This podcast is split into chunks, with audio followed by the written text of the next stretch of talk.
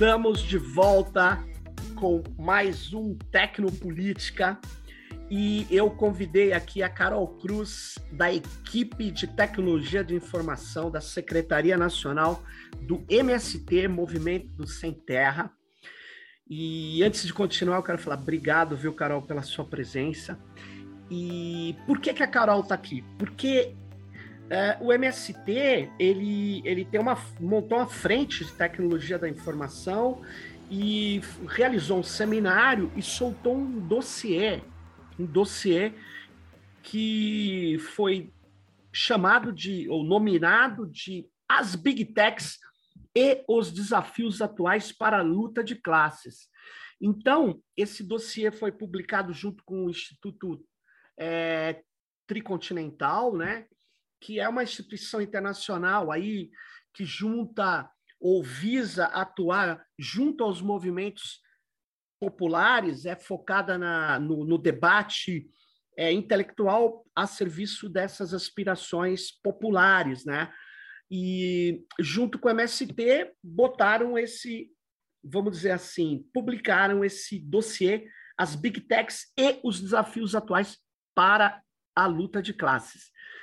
Carol, então vamos lá, sem muitas delongas, né? Como que vocês uh, chegaram a essa questão das big techs? As big techs alteraram o modo como se processa a luta de classes hoje? Então, olá, obrigada. Eu que agradeço o convite, a gente agradece muito o convite. Legal. Então, na verdade, o seminário que a gente organizou foi justamente para se aprofundar e tentar responder essa questão que você coloca, né? Hum. Então, foi um, um esforço coletivo. Uhum. É por isso que é muito legal estar aqui, né? Porque o Técnico Políticas é uma referência nessa construção desse debate legal. coletivamente, né? Mas é, o desafio era esse para a gente, né? Que acho que muitas vezes o debate da tecnologia da informação fica ali em torno ou das questões de segurança da informação uhum. ou da disputa nas redes sociais. Né? Acho que tem sido hegemonizado um pouco por esses dois vieses. E às vezes uma coisa meio maluca, né? Que aí a gente está lá falando para o povo, ó, vigilância, catali né? capitalismo de vigilância, estão coletando todos os nossos dados, né? Tem a questão da repressão aos movimentos.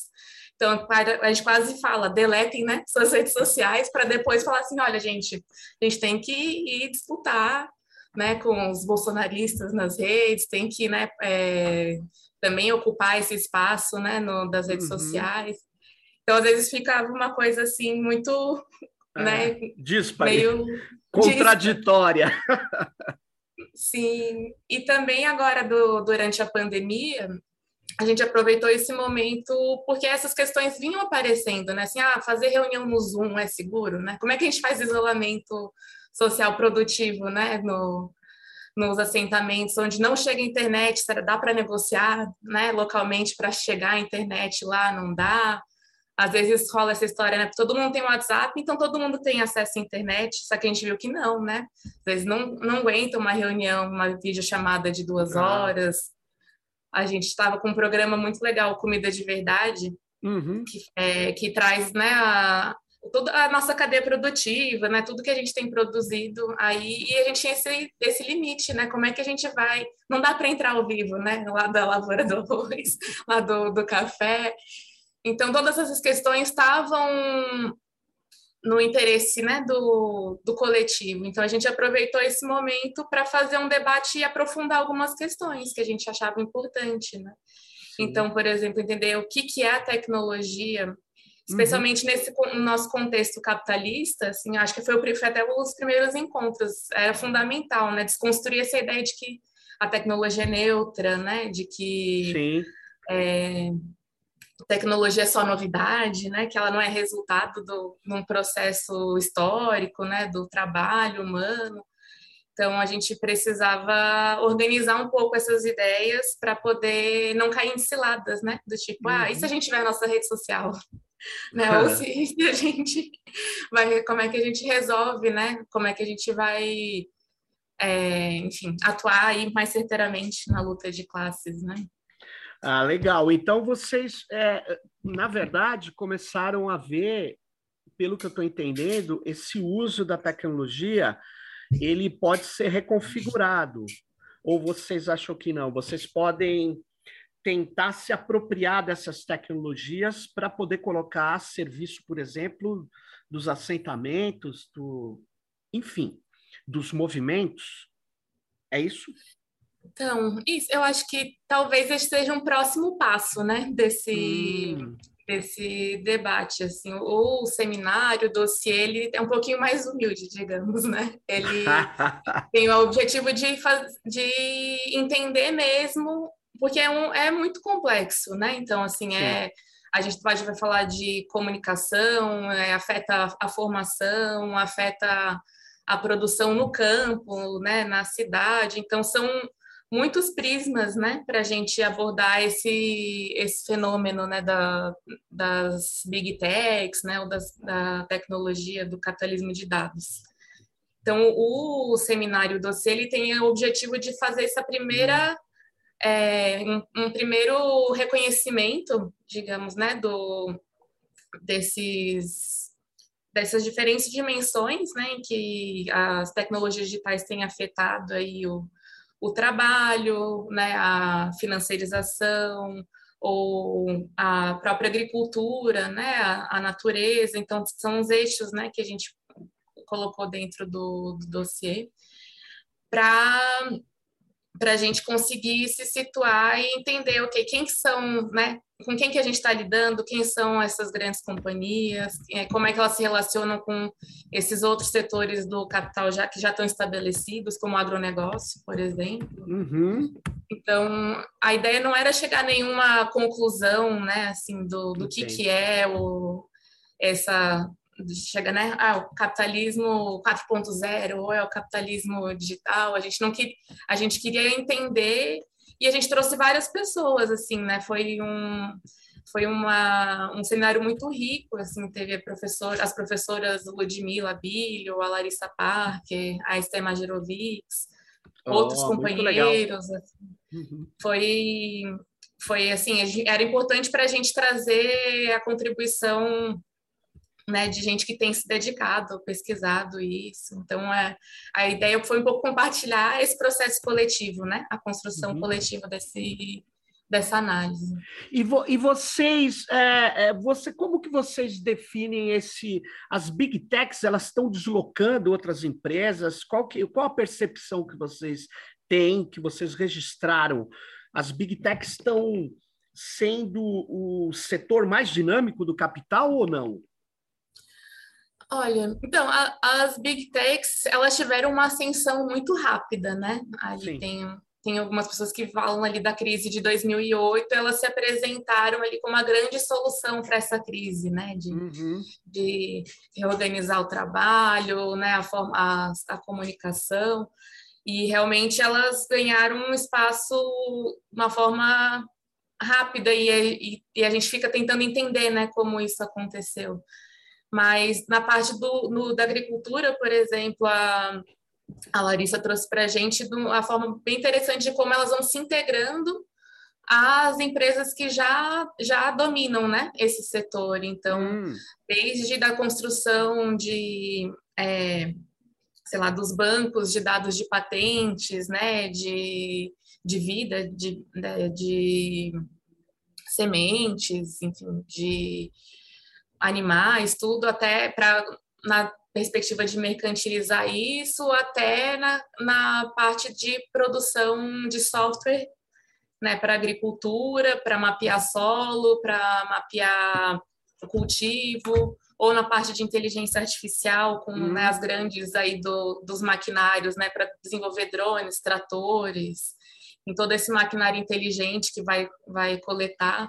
Então, ela vai se integrando verticalmente né, a, a, esse, a essas empresas e vai, vai chegando desde o do agricultor até dominar a cadeia de distribuição, por exemplo, com, uhum. a, com a venda, né, nos, com, no varejo, né, com a Amazon da vida, ou ou os cê, aplicativos. Você sabe, Carol, que eu é, que você está falando de fato, eu tava, quando eu estava fazendo até um episódio que eu fiz bem curto sozinho até sobre. Eu acho que foi antes ou depois até de entrevistar a Larissa Parker, eu falava do ruralismo digital, né? É, e aí eu, eu comecei a, a, a ver os folders digitais do, dessas empresas mais tradicionais, tipo assim, a Sigenta, né? Ela ela está tentando virar uma plataforma, assim, ela, ela, não, ela não é só mais aquela empresa que vende venenos e etc. ela está ela tá querendo é, ampliar a cadeia dela, talvez para fazer frente a quem a BASF que, e outras que compraram a Monsanto, né, que estão entrando, e me parece que eu, eu não consegui só detectar os parceiros nacionais disso, os brasileiros. Eu sei que os grandes ruralistas estão usando isso, né? Mas eu não sei se eles construíram empresas também como plataformas. Acho que não, né? Então, eu acho, eu acho, eu não, não sei te responder, na verdade, mas assim, todas essas, essas grandes aí do agronegócio, elas têm investido nas suas startups, né? No ah, seu, sim. Tem, um, tem esse movimento de e de parcerias também, né? Porque é isso, vai ter o, a Singenta vai desenvolver lá o software para ver quanto você vai aplicar de, de veneno, mas vai ter que ter o trator que vai, ou né, a maquinário que vai Isso. pulverizar, que vai ter o drone, é. o drone que vai mapear. E, o, e isso tudo vai ter que ficar guardado em algum lugar, né? Vai ter que ficar armazenado em alguma nuvem, em algum lugar, e provavelmente vai ser um Azure da vida do, da Microsoft Sim. ou na, na Amazon. Então, acho que é legal essa, esse trabalho da Larissa, que ela vai mostrando essa integração mesmo, né? De como Sim. que elas... É, como as empresas se, se juntam e como as, essas, as big techs estão presentes em quase todo essa, a, esse processo. Né? E, e, vem cá, Carol, vocês veem uma, uma, também um deslocamento no mundo do trabalho ali no campo, pelo menos essa agricultura que é não é do pequeno agricultor só, é essa agricultura de extensão e tal. É, vocês chegaram a discutir isso? Essas big techs estão se ligando a esse processo, deslocando intermediários? Sim, então, no campo, o que apareceu bastante é que essa, esse grande investimento ele vai mais para essa agricultura de larga escala, né? Para ah. os grandes, né? Que vão acessar esse tipo de, de software e de maquinários. Para o pequeno agricultor, o movime a movimentação que, que essa frente aí de digitalização do campo tem feito uhum. é a de uhum. financiarização, que são esses, essas fintechs, né? esses aplicativos, então, para oferecer crédito, oferecer serviço. Então, é, vai é, trazendo né, o pequeno agricultor através desse que todo, que embora ainda seja um problema o acesso à internet no campo, na América Latina, na, né, no sul global de maneira geral.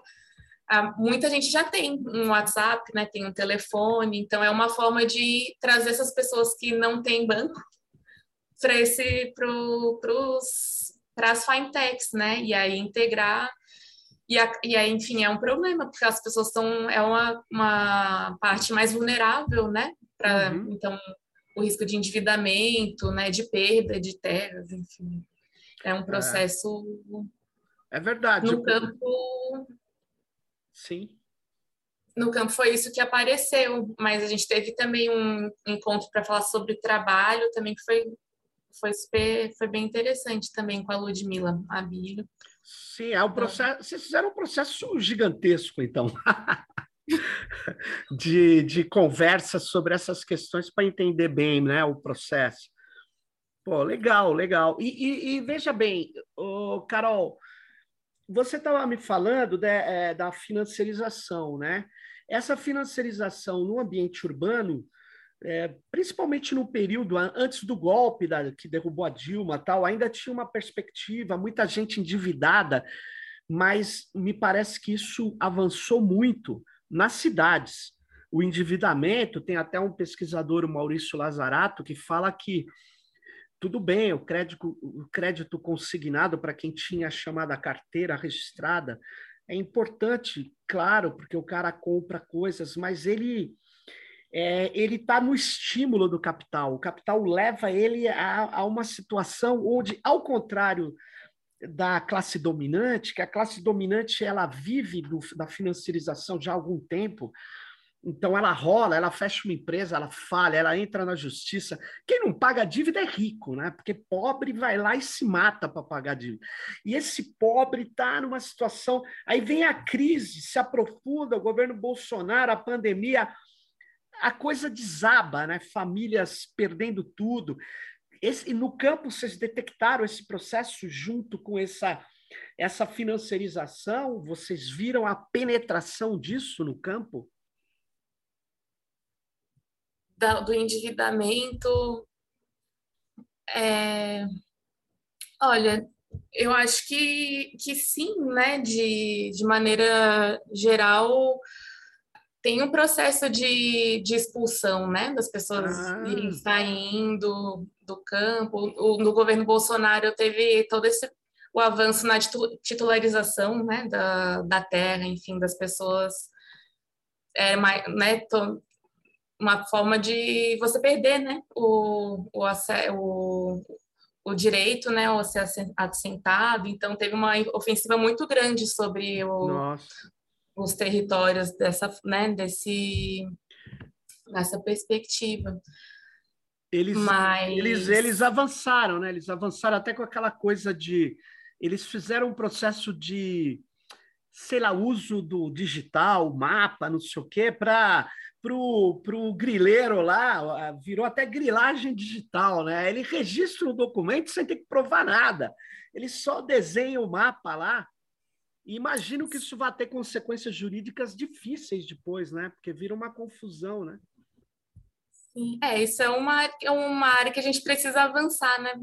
A gente precisa ter um controle também das informações, desses dados das nossas áreas, dos nossos territórios, para poder enfrentar, né? Legal. Esse, isso, então. E, e, Carol... É um desafio para a luta de classes aí desse contexto. E nesse caso que vocês ligam a Big Tech para a luta de classes, né? Que é o assim. Como que são, então? Porque quando você fala de classe, você fala do, do lado dos caras que estão dominando, fazendo, se beneficiando da exploração agora tecnológica, é, exploração high-tech, né? De, da população e tal.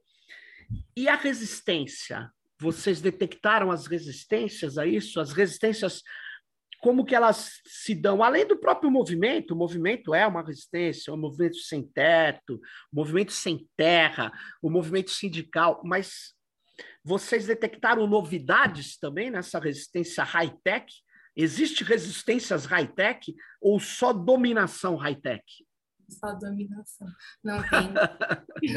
É, tem que ter, eu acho, assim, a, a, a luta e a organização, organização dos entregadores, dos motoristas de Uber, eu acho que tem, é uma referência importante que, inclusive, chamou muito atenção ah. para esse tema, né? Para a organização do trabalho por plataforma. Então, acho que eles denunciaram e eles trazem algumas pistas, talvez, para a gente de como que a gente vai fazer esse enfrentamento.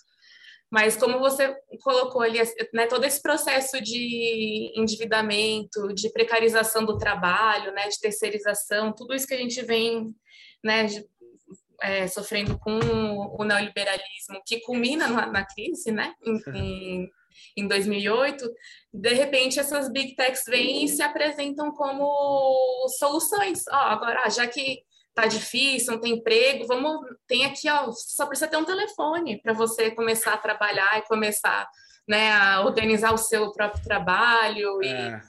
ou, né, organizar a sua loja online ou sua entregue e com o tempo o que parecia um, uma, né, uma versão melhorada do bico, né, uma, do se a gente viu que é um grande problema, as pessoas estão trabalhando 14, 16 horas por dia, né? Pessoas que entregam comida com fome, né? Porque e não... a, a, promessa é que um dia elas venderão aquela coisa, aquela que ela criou por quem cria, né? Porque a maioria é só usuário, né? O que cria aquele aplicativozinho um dia venderá por bilhões de dólares e será o Mega receberá a capa da Time, o homem do ano, a mulher do ano, não é isso? Não, e esse é uma dos, dos mitos, né, desse, desse meio, assim, parece que eu, é sempre né, um, um homem brilhante, né, geralmente um homem branco brilhante, isso. numa garagem, sozinho, criou um grande aplicativo e a gente e apareceu também isso. Eles estudaram nas, nos centros de excelência da elite mundial, né? Harvard, a Caltech, receberam investimentos grandes, né? Do, do mercado financeiro para iniciar um Facebook, por exemplo, né? Ou, ou uma Apple. É legal, é, é, legal, Carol, você ter falado isso, porque é, você pega a história do YouTube, né? Eu me lembro que quando eles criaram lá nos Estados Unidos, aqui no Brasil, eu cheguei a participar da reunião de como utilizar, é, não era ainda streaming, mas um repositório de vídeos. Mas você sabe, a, a, o que pegava, onde a coisa pegava, era a infraestrutura. Era muito cara você hospedar. Hoje foi ficando barato, mas ainda é muito caro. É muito caro, porque a quantidade de bits que você precisa para ter as imagens é muito alta, né? Então você tem que ter muito banco de dados, muita banda sobrando. E, e, o YouTube, ele recebeu um aporte logo no começo, que ele foi criado, agora eu não lembro se é 2005 ou 2004, mas ali atrás, ele recebeu um aporte de 30 milhões de dólares. Você falar, ah, isso é micharia nesse mundo hoje high-tech. Naquela época não era. E e eles, com essa grana, montaram uma infraestrutura que levou um tempo depois a ser um sucesso, porque funcionava, né? E aí eles venderam para o YouTube. Hoje eu digo por uma micharia, né? De 1,5 bilhão de hum. dólares. Não, porque os caras do Instagram venderam por sei lá quantos bilhões e pro, aí no caso para o Facebook. Mas veja, então toda essa essa lógica de que você tem o digital e não precisa eh, de uma maquinaria, de uma, de uma infraestrutura, que é uma barreira de entrada muito grande, né? E aí eu, eu, eu vi no começo, a gente estava conversando, e você falou: ah, talvez o próximo passo seja como atuar nesse, como reconfigurar as tecnologias. Você não, vocês não chegaram, então, a pensar em fazer uma disputa com, com as big techs. Não, não chegaram. Aí é um desafio. A gente, pensa, a gente pensar, a gente pensa, querer a gente quer, né? Mas é que é isso, é que é um tem uma, é uma estrutura grande, né? Então é, e financiada boa parte por estado, pelo estado, né? Sim. Assim tem um, Sim a, mesmo essas grandes companhias, elas têm um aporte muito grande do, do Estado americano, né, de financiamento estatal, uhum. tem objetivos estratégicos né, envolvidos de, de segurança nacional e tudo. Então é um assim é um uma uma disputa muito assimétrica, né? Assim, a gente Sim. falar que ah, agora o MST vai criar o seu próprio data center, assim, a gente queremos, né? Mas, assim, é uma... A gente precisa de um projeto de soberania nacional também, né? Precisa Sim. de um, uma política de tecnologia e de ciência e tecnologia nacional soberana, né? Assim, Está difícil, né? Ainda é. mais agora com, com, privatizar a Serpro, né? Privatizar a Datapré, enfim, mas, tem um... Mas, por exemplo, você... É, é, eu conheço, conheci muita gente do Serpro, fui conselheiro até do Serpro, há muito tempo atrás.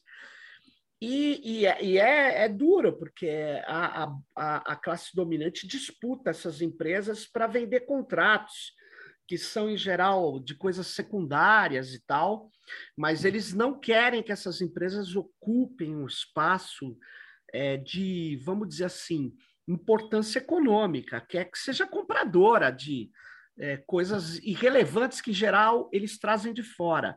Isso me mostrou, eu posso estar enganado, mas eu vejo que o pessoal no Brasil é, essa classe dominante não quer criar nem, nem montar nada muito tecnologicamente importante. Eles querem ser distribuidores de empresas americanas ou europeias, talvez chinesas, não sei.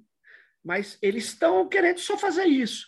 Isso me, me, me, traz um problema, né? que é o problema da industrialização lá atrás. Né? O Brasil não foi industrializado assim, a base da industrialização não foi feita pela burguesia brasileira, que eu nem sei o que, que é isso, mas não foi feita.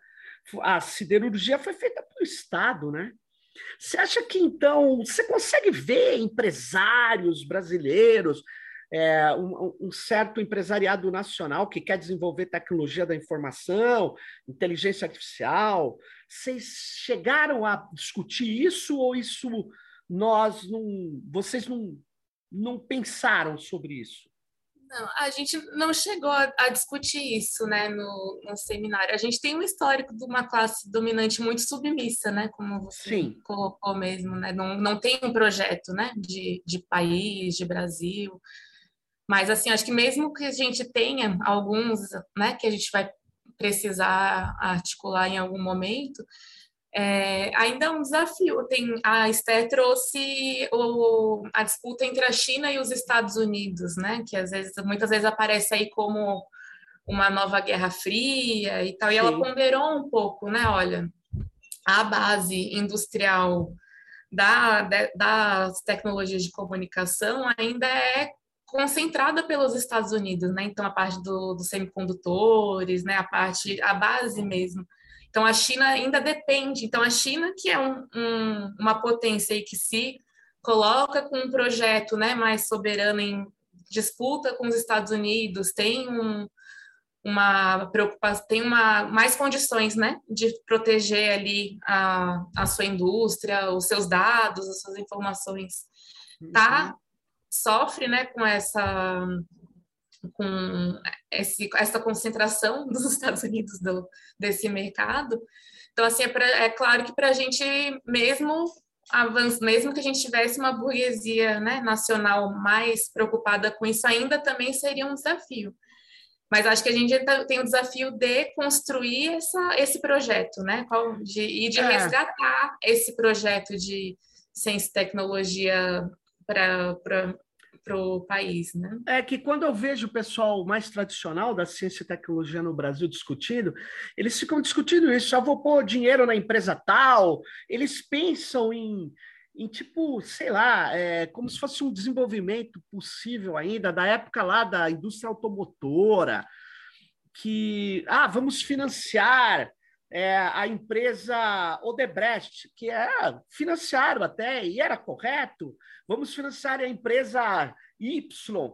E, e mais recentemente, aí é, é, eu vejo os projetos de inteligência artificial só com empresas americanas. Tem um convênio FAPESP IBM, que eu, eu tudo bem, tem que, tem, que, tem que estudar nos Estados Unidos, tem que fazer com todas as empresas. Mas e, e o outro?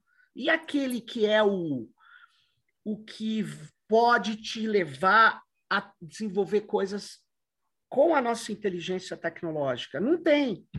Eu, eu, eu não, não vejo nenhuma prova. E aí eu vejo também muita, muito derrotismo. É, é assim, ah, não dá para fazer. Bom, se não dá para fazer, é o que o, muitos empresários é, me falam. Não, não, não tem o que fazer, então a gente tem que usar o deles. E aí o Brasil é um grande território de extração de dados e de compra de serviços e produtos. Então, aí que está. A gente precisa dar esse pulo que vocês pararam aí no documento. Precisamos. E, e eu acho e, e combater os retrocessos que a gente teve né, nesse último período. Ah, Agora, a, a pandemia, eu acho que ela, na parte da educação, avançou, as big techs avançaram muito, assim, né? Então, eu fico assustada ver tipo, uma universidade como a USP, que usa Gmail, né? Google sim, e... Sim. Ou mesmo o agora não teve muito que a gente fazer, né? Ou, tipo, ou fazia pelo Zoom ou não fazia, ou a gente não fazia as coisas, né? Mas, ah, mas ó, deixa eu te falar, mas... o Zoom o Zoom, você lê lá o contrato, é um pouco diferente. O Zoom é uma empresa americana, o Departamento de Estado americano vai lá e pode pegar toda a nossa conversa aqui, mas é um pouco diferente. A estratégia do Zoom não é. Pode vir a ser, tá? Então, deixa eu falar bem claramente. Pode vir a ser, mas não é baseada na venda de dados pessoais. Google é, Microsoft é, Facebook é, e a Amazon também. Então, quando eu digo venda, fica parecendo que o Google vem, é, é complicado, né? Vende o dado para a Amazon, eles não vendem. Na verdade, eles vendem o acesso aos dados, né? Eles, eles envelopam você e coletam mais dados, cruzam esses dados e aí oferecem para quem precisa atingir-nos com conteúdos, com serviços, com produtos. Então, e é tem, é e principalmente a Microsoft, eles têm feito mais esse movimento até de serviços públicos mesmo, né? De é. mapear cidades, né? Mapear saneamento, oferecer esse tipo de serviço para os estados, né?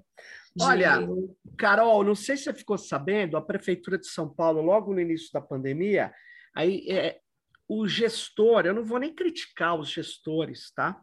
Mas é, a gente enfrenta um processo que eu chamo de alienação técnica. Essa história que a tecnologia é moderna, né? Eu vou ser moderno, eu vou, ser, vou melhorar as coisas, né? É, uma, é, uma, é até uma intenção. Você poderia até dizer, pô, legal, né? O cara quer melhorar ali. Aí alguém chega, ah, a Microsoft quer cadastrar os moradores de rua de São Paulo. Puta que legal. E aí, cadastra com o sistema deles, imprime um cartão de PVC e dá para o morador de rua. Por quê? Para ele ir comer num restaurante é, que o cara está passando fome. Mas antes ele comia sem precisar do cartão. Agora ele passou a precisar do cartão. E os dados desse cartão foram para a Microsoft sobre os caras que moram na rua em São Paulo. E quem cadastra são os funcionários da prefeitura, que poderiam estar achando que estava fazendo uma coisa muito moderna.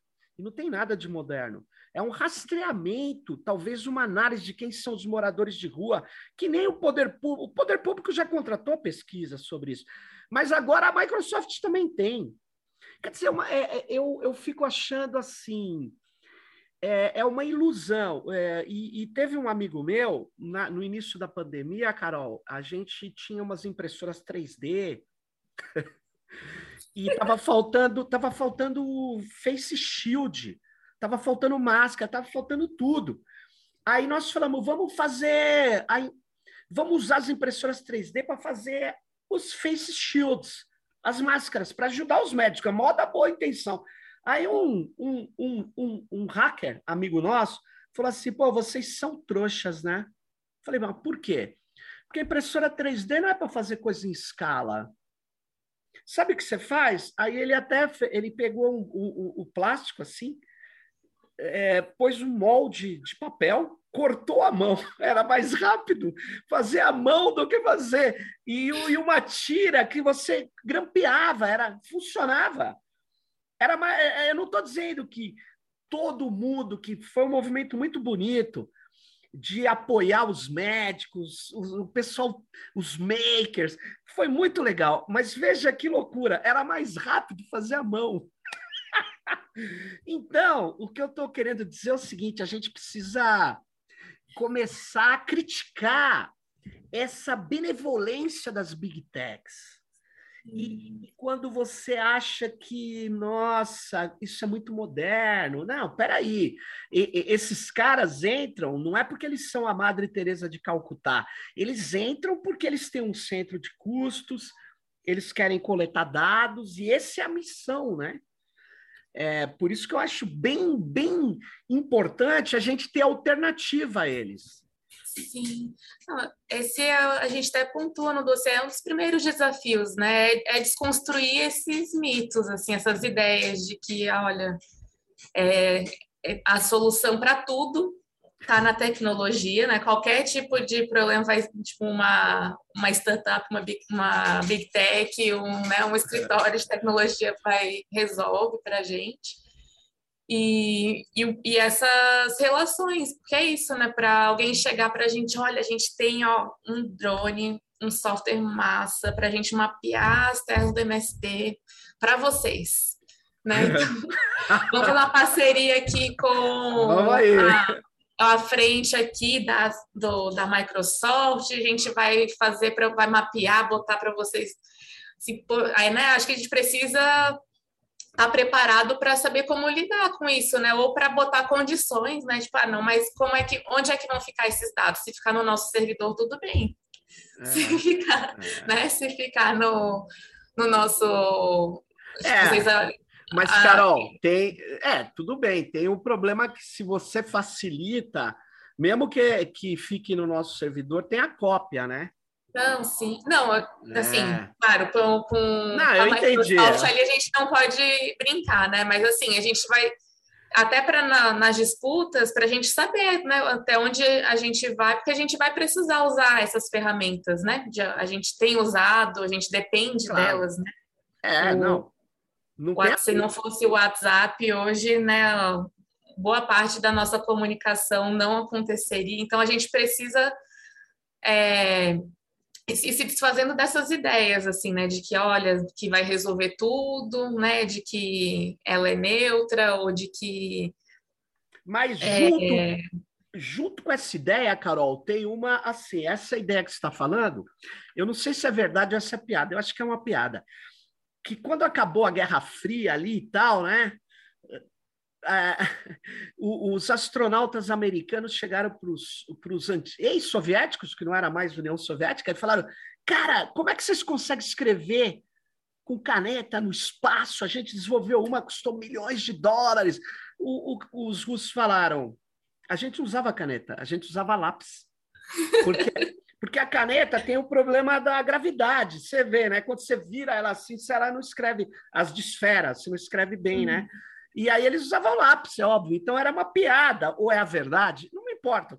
Mas além desse problema de desmistificar a tecnologia, tem o problema, aí é duro, né? Mas vamos lá, da alienação técnica, que reforça a alienação do trabalho, mas não é a mesma coisa. Não é a mesma coisa. O que eu quero dizer é o seguinte: ela reforça, inclusive, o neoliberalismo, no meu modo de ver. Porque é verdade que a tecnologia não resolve tudo, não resolve os dramas da humanidade. Isso aí esquece. Agora, a tecnologia é fonte, a principal, junto com o trabalho, as duas principais fontes de poder econômico e político. O poder militar norte-americano eu não acho que venha da grande qualidade dos generais americanos, sem brincadeira. Ao contrário, toda vez que eles vão no enfrentamento militar meio em condições simétricas, se é que isso existe, eles têm muita dificuldade. O grande poderio americano vem da tecnologia, não no sentido místico, eu estou no sentido. Ou mesmo a China. Quando a China deu o salto, tudo bem ela deu um salto é, de várias fases. Primeiro, incorporar a industrialização de materiais básicos, depois mais materiais complexos. Aí eles foram para a tecnologia da informação. Tanto é que você falou há pouco que eles têm um mega problema, né? de semicondutores, é verdade, precisaram, mas ele, eu vi lá um texto deles, eles dizendo que em 10 anos vão superar isso. Então, os caras apostam nessas coisas. E aí? A gente, a gente fala, vamos encontrar uma burguesia para dar dinheiro para a burguesia apostar nessas coisas. Aí é que está a nossa tragédia. É Não tem essa burguesia aqui, mas nós temos que apostar nessas coisas. Aí é que está o problema teórico. É, pra... Para a gente é um problema mesmo. A gente parte dessa, dessa desigualdade mesmo. Assim, a, a pandemia mostrou isso, né? Teve gente que não acessou o, é, o auxílio emergencial, gente que não assistiu aula. Enfim, às vezes a gente dá né, assistência técnica mesmo aqui os nossos companheiros, às vezes pegaram um computador a primeira vez, já tinha 30 anos, né? Tipo, já Não, assim, é um, uma desigualdade de acesso à tecnologia que é, que é grande mesmo. A gente precisa superar, né? Precisa é, voltar a investir nisso, né? Voltar a, a dar acesso, porque isso também vai garantir com que a gente vá conseguindo, junto né, com formação política, com lutas de classes e construindo outras formas de, de é pensar é a tecnologia e um projeto de tecnologia para o país, né? Hoje está difícil, que as pessoas estão indo embora, inclusive, né? Nossos cientistas, nossos, ah, nossos engenheiros, é verdade, mas... É verdade. Mas é um, mas, assim, tem um companheiro indiano do movimento de software livre indiano que ele sempre ele traz essa, essa a história da guerra do Vietnã, né? Que, que, o, que o, os vietnamitas enfrentaram ali o maior exército do, do mundo, né? Do, com, a, com a maior potência tecnológica, bélica, né? Com mais recursos, e eles ganharam, né?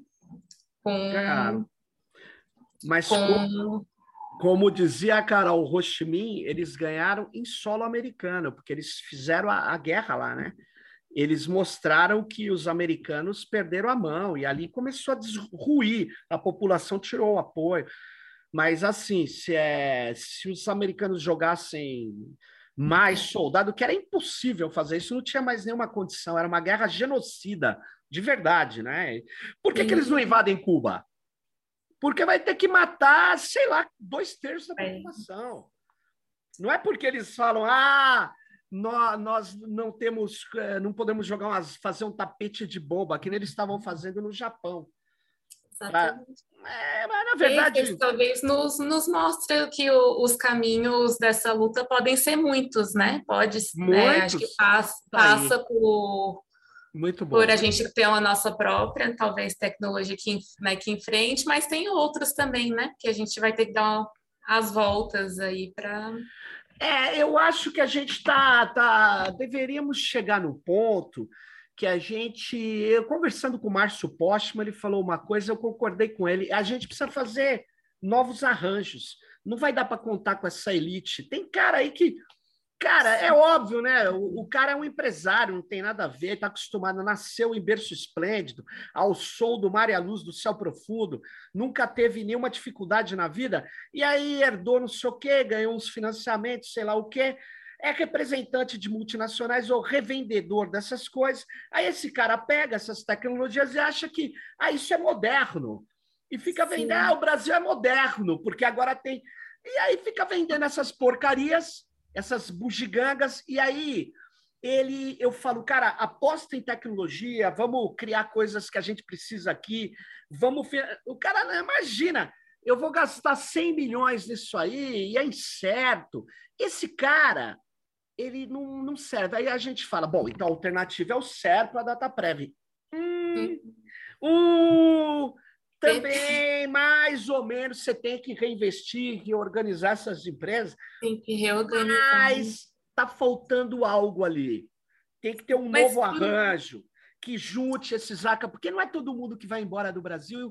Nós temos muita inteligência aqui ainda. A gente precisa juntar e criar novas figuras jurídicas, isso. cooperativas. A gente precisa. É, é isso. Sim. E, assim, por um outro lado também, eu acho que as big techs elas não estão no seu melhor momento de aceitação, sabe, da opinião pública. Ah, né? verdade. Elas têm, elas estão essa toda essa polêmica com o WhatsApp, né, ano passado, que em alguns lugares não passou, né, essa coisa, ó, a gente vai coletar e mesmo se vocês não quiserem que saiam, né, do WhatsApp, foi a ameaça, né, do, do Zuckerberg. Aí ou mesmo que acho que teve aquele momento da, da primavera árabe, né, do, das prima, dos levantes, que teve uma tinha uma ideia meio ingênua ainda, né? Ah, as pessoas estão se organizando pelo Facebook, né? Que o evento no Facebook faz o, e faz revolução. E acho que e depois, principalmente do Snowden, né, e do Assange, aliás, né, solidariedade, né, que ele não seja extraditado. Perfeito. É, a, a imagem dessas empresas está manchada, assim, né? Elas não são, não, é um, não são mais vistas somente como salvadoras, né? A solução para, é, tem, para, é, para, a crise, né? É, mas é, eu concordo plenamente. Tenho já uma, uma, uma, um senso crítico em relação ao perigo dessas plataformas. Já tem. E esse senso crítico ganhou uma força. Você lembra, dia 4 de outubro, quando ficou sete horas. Eles tiveram um erro na configuração dos servidores que ligam os data centers, né? Porque os dados estão dispersos em grandes data centers deles, e eles tiveram um problema ali. E eles ficaram sete horas. Então, você viu muito pequeno produtor, prestador de serviço, família que não falava com o filho, grupo de escola que tinha que fazer o trabalho. Ou seja, tem um uso que coloca essas empresas como mediadoras de coisas importantes da vida né, das pessoas. Isso é preocupante.